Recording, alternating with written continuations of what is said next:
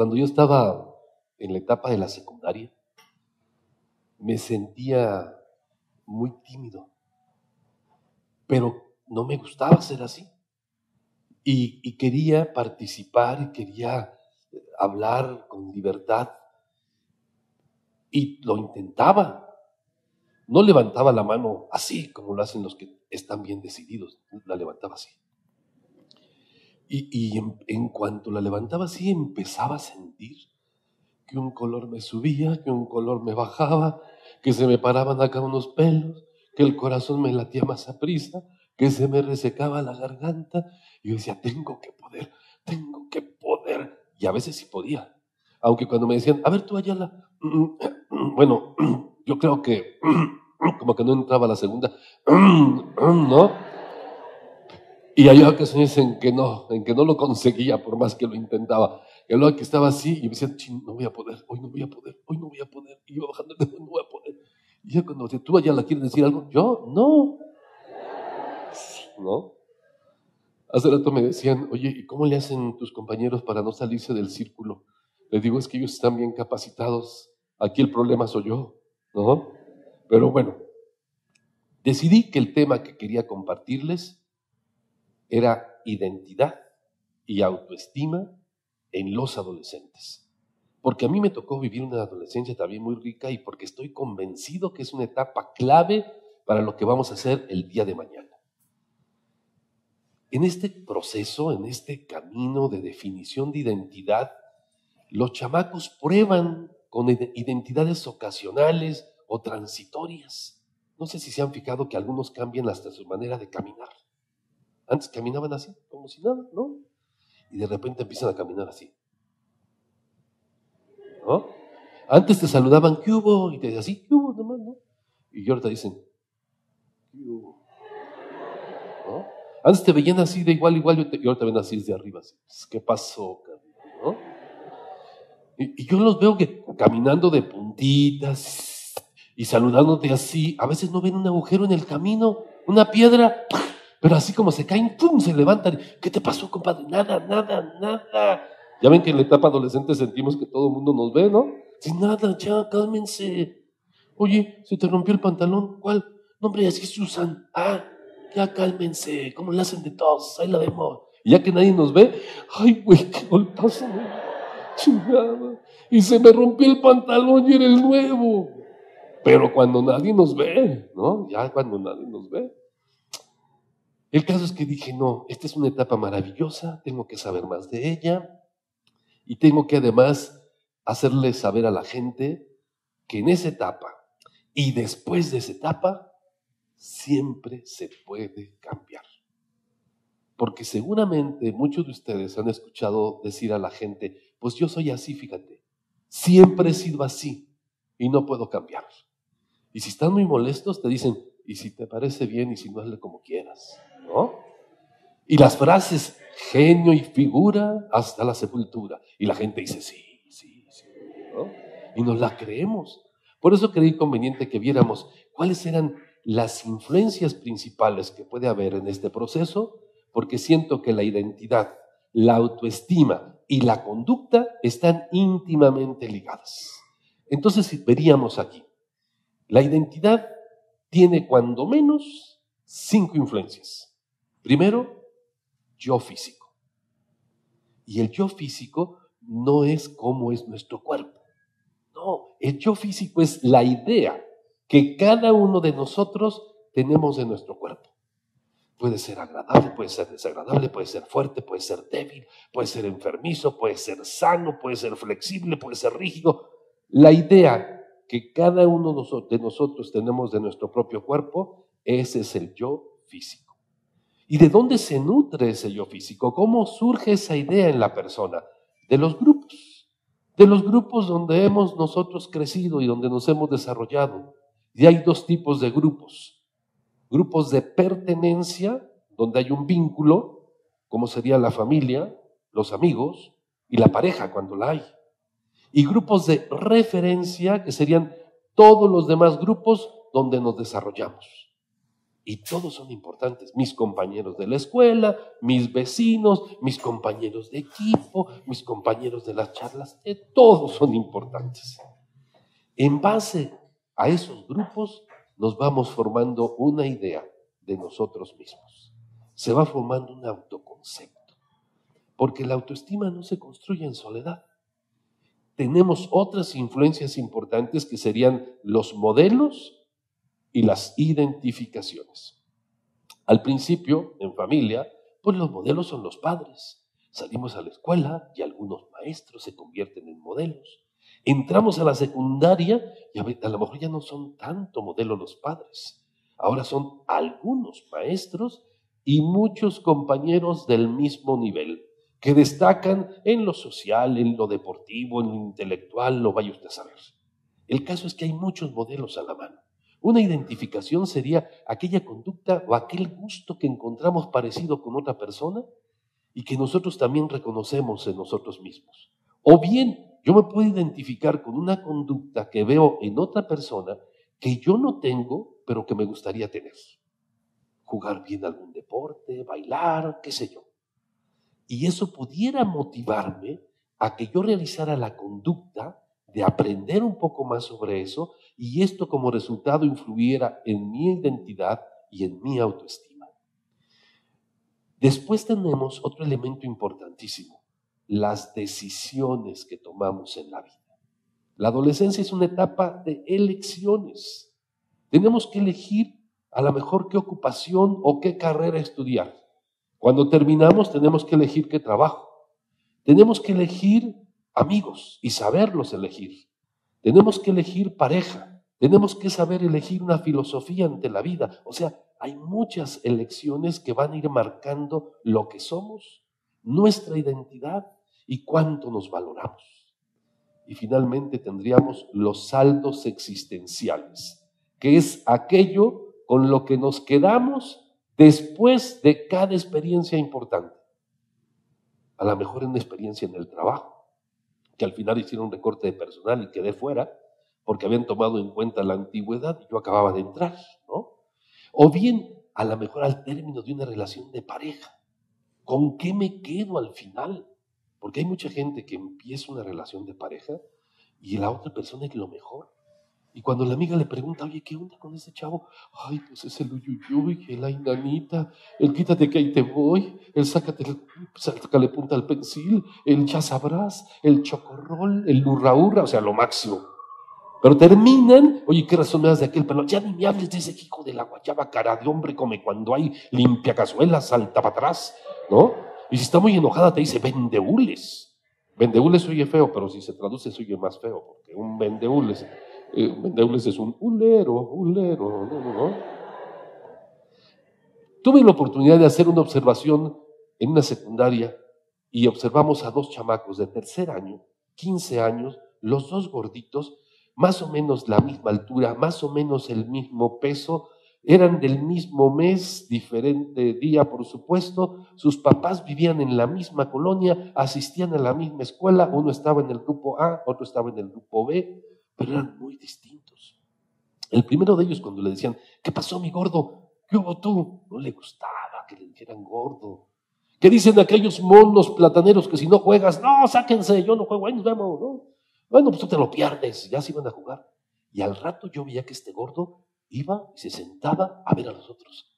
Y dije, qué raro, pues si dijo que no quería, pues ¿qué pasa? Hasta que me di cuenta que lo que sucedía era cómo elegían quién jugaba. Tú vas a ser el capitán de un equipo y tú vas a ser el capitán del otro. A ver, elige. No, pues que yo a este, no, pues que yo a este, no, pues yo a este, no, pues yo a este. Y me lo dejaban al final al gordo. Y cuando no hacía par, hasta lo andaban regalando. ¿Eh? Sí, decían, mira, mira, para que veas, te regalamos al gordo. No, no, sácate, déjatelo, déjatelo tú. A veces ni regalado lo querían, man. Entonces no es que el gordito no quisiera jugar, no quería pasar por esa experiencia terrible de ser rechazado. Cuando había fiestas, casi no quería ir, ¿eh? Los amigos, algunos eran los que, ándale, gordo, ¿qué te quieres hacer en tu casa ahí nomás encerrado? Ándale, vente a la tardeada, vamos, va a estar buena. Y estando ahí, algunos le decían, oye, gordo, ¿me haces el quite con aquella chava? ¿Con cuál? No, está re fea, aunque no estuviera fea. Pero él ya había aprendido que cuando le decía a sus compañeros, no, está re fea, ya no le insistían. No, pues si al gordo no le gustó, pues no, no, tampoco a fuerzas, ¿no? Cuando, ya ven que a veces en las fiestas hay gentes que se paran a bailar, de repente surge una canción que todo mundo se sabe y todos brincan a la cancha y un, dos, tres, porrego, un, dos, tres, porrego, ¿no? Pues cuando, una vez que pasaron una de esas y el gordo ya había estado ensayando en su casa, vente gordo, tum, pues brincó, no hombre, estaba pero entradazo con el baile, cuando unos tipos que no tenían nada que hacer agarraron un bote de estos de yogur vacíos le pegaron máscara encima, le hicieron una ranurita y la pusieron en el piso. Órale, coopérense paloso, no marches. Nunca más quiso volverse a parar a bailar. Entonces cuando le decían, vente a bailar, no, no, ustedes vayan, yo les cuido la mesa. Mira, yo aquí me quedo con las botanas, con los refrescos. Vayan, vayan. Y entonces sí, todos iban y él aquí, cómele de aquí, cómele de acá, chúpale picho. Este gordo tenía hambre.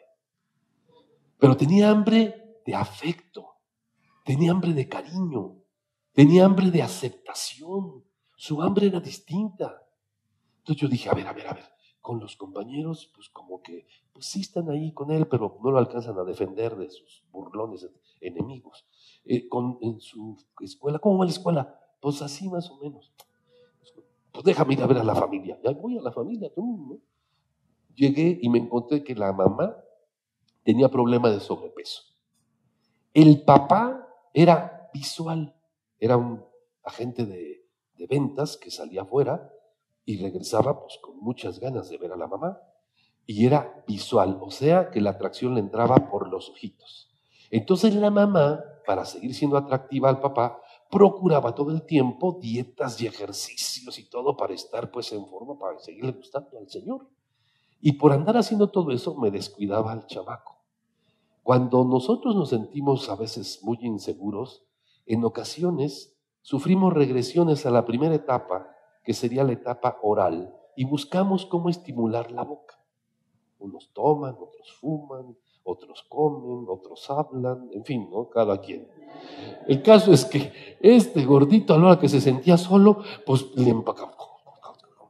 Y entonces llegaba la mamá y lo veía, y veía en él lo que no aceptaba en ella, y decía, ya no comas tanto, mi amor. Mira nada más cómo estás. Ya no hay ropa que te quede. A ver, dime, ¿quién te va a querer así? Eso, repetido varias veces, entra al disco duro de nuestra computadora personal. ¿Quién te va a querer así? Nos preparan para ser rechazados. Y eso es lo que le pasaba al gordo. A donde quiera que iba, se las ingeniaba de manera inconsciente para ser rechazado. En cambio, el otro gordito, que les digo físicamente por fuera estaba igual, cuando le decían, ¿qué hubo gordo? ¿Cómo estás? Resulta que en su casa, de cariño, le decían el gordo, de cariño. Entonces cuando le decían, ¿qué hubo gordo? ¿Cómo estás? ¿Qué hubo, güey? Yo creo que este güey me quiere porque dice, ¿qué hubo gordo? ¿Cómo estás? Bien, ¿Qué dicen aquellos monos plataneros que si no juegas? Claro, y te saltaba la cancha, te jugaba básquetbol, voleibol, fútbol, bueno, hasta tochito, o sea, fútbol americano tocado. Y el gordo era el arma secreta del equipo. No, entre los primeros seis y ocho que elegían, el gordo iba. O sea, era rápido, fuerte, eh, entregado, comprometido, o sea, una maravilla de vida. Resulta que cuando había fiestas, cuando menos dos mesas se lo peleaban. Llegaba con sus amigos y de repente por allá le gritaban, ¡Ey, gordo, vente para acá! Este, al rato voy, es que ya quedé con estos, pero al rato te caigo, ¿sale? Sale, ahí nos vemos. Cuando menos dos mesas se lo peleaban. Y para bailar, el gordo era un trompo, buenísimo. Había compañeras de la escuela que aunque no tuvieran un interés más allá en él, les encantaba bailar y le avisaban, oye gordo, ¿al rato me sacas a bailar? Sí, como no, al rato te saco a bailar. Cuando una chica le, le gustaba, el gordo se animaba, se le quedaba viendo y a ver qué pasaba, le echaba un cambio de luces, una sonrisita, ¿no? Y sí, a veces les caía bien a la chava, ¿no? Llegaba y, este, eh, ¿bailas? Bueno, se paraba. Nada más que pues tenía 15 años, imagínense. Entonces casi casi las primeras cosas que decía era, este, ¿cómo te llamas? Eh, ¿Estudias o trabajas? Con el riesgo de que le contestaran, mira gordo, primero los estudio y luego me los trabajo. ¿No?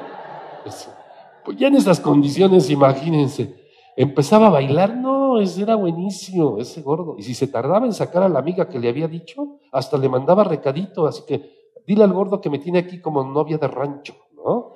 Y ahí va, no, mi reina, ya voy, nomás termino con esto, ya voy para allá, ¿sale? O sea, el gordo tenía su demanda, ¿no? Entonces yo dije, oye, ¿y cómo va en la escuela? Muy bien, perfecto. O sea, las calificaciones, bien, nada. Y en lo social, ¿cómo se lleva? Es el jefe de grupo. Ah, chis. Vamos a ver a la, casa. Y ahí vamos a la casa. Los dos papás, los dos papás eran más bien gorditos. O sea, esa era su, realidad. Y los dos eran súper fiesteros y bailadores. Así que desde chico se lo llevaban a los chamacos a las fiestas. Digo, ya ven que muchos papás los ponen de excusa para no ir a muchos lados, ¿no? Es que, es que mis niños están chiquitos, ¿no? ¿Cuándo? ¿Cuándo ya que crezcan? O sea, dentro de 10 años, vas a dejar de ir a fiestas, ¿no? Así que los papás no, se los llevaban a las fiestas y allí en las fiestas ahí está, el, papá era el modelo, era el modelo, el niño lo veía, la conducta era el baile, se identificaba y decía, papá, yo también quiero bailar. Ándele pues, mi hijo, véngase. Lo agarraban entre la mamá y el papá, como si fuera el jamón del sándwich, ¿no? Y a bailar se ha dicho. No, hombre, después de dos, tres canciones, pues sí cansaba el gordo, ¿no? Entonces ya lo bajaba su papá y decía, mi hijo, vayas a sacar a su prima, ándele. Sí, allí va. Prima, vente a bailar. O sea, el papá era el modelo, la conducta del baile, se identificaba con todo eso.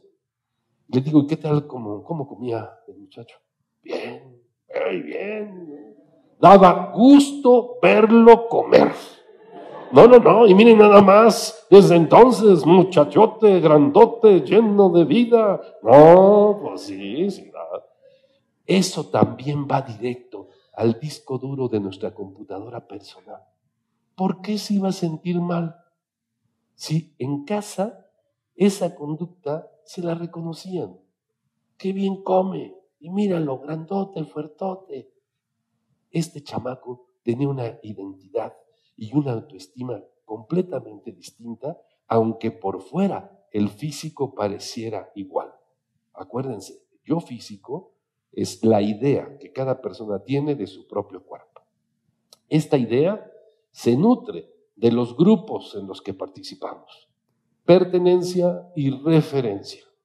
Se nutre de las identificaciones y los modelos.